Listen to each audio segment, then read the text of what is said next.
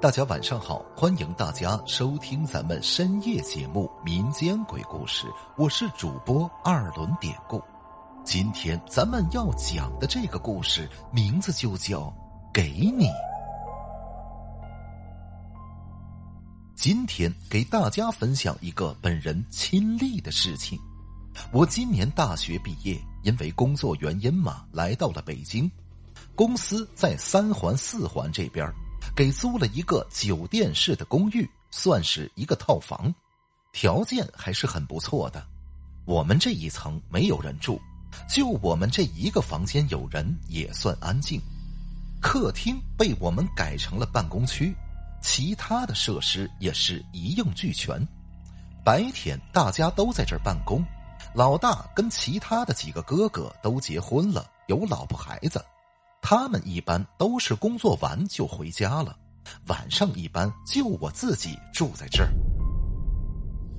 这一天，我完成了手上的工作，透过窗户看去，外边的天儿都黑了。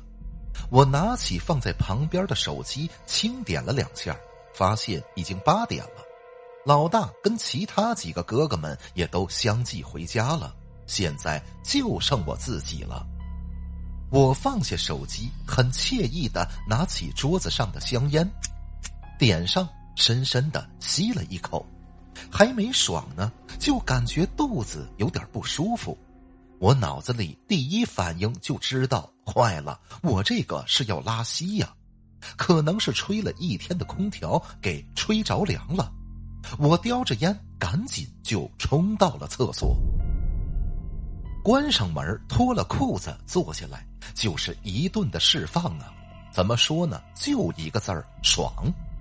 拉完了，我也不着急，反正今天的工作都完成了，而且说这个是自动马桶，哎，很方便，有自动洗屁股这个功能，我还是很喜欢这个功能的。我就坐在马桶上刷视频，可是刷着刷着。突然来了一个微信弹窗，我点开发现是老大发来的微信。老大说：“耗子，我看了一下 PPT 啊，我觉得人有点少，你再把这几个人加进去，晚上发给我。”我回信说：“好的，老大，收到。”哎，怎么又来活了？我心里抱怨着，但还是关了手机，准备擦屁股起来，接着去工作。可此时，我环顾四周，发现一个严重的问题：厕所里竟然没有手纸了。这可怎么办？刚才进来的急，我也没注意呀。我现在屁股是湿的，还滴的水呢。可我也不能就这么滴的着出去呀。怎么办？只能找救援了呗。哎，我突然想到，乐哥也住在这儿。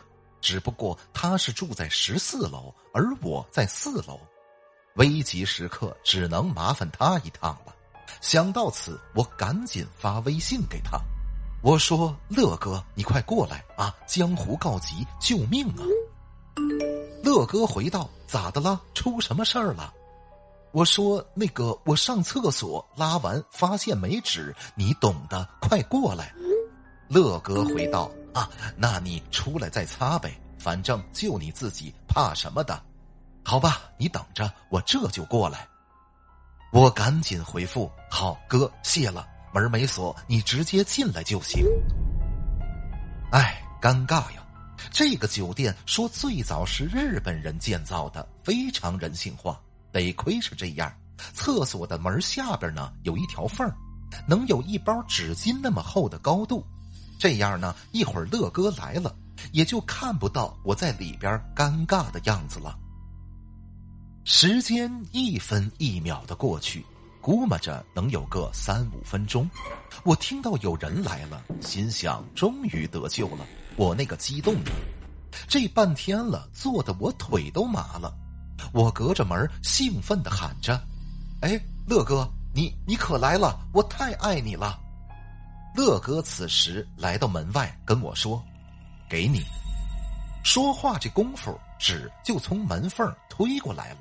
可我有点纳闷乐哥的语气挺冷漠的，从头到尾他就说了俩字儿：“给你。”听声音确实是乐哥。我当时比较急，也没多想，拿起纸就开始擦。三下五除二，擦完了，起身提上裤子，冲了水，我就开门出来。等出来之后，乐哥不在门口，我寻思乐哥肯定还没走，我得好好谢谢他。他肯定在客厅坐着呢。我笑嘻嘻的就往客厅走，可是就在我路过大门口的时候。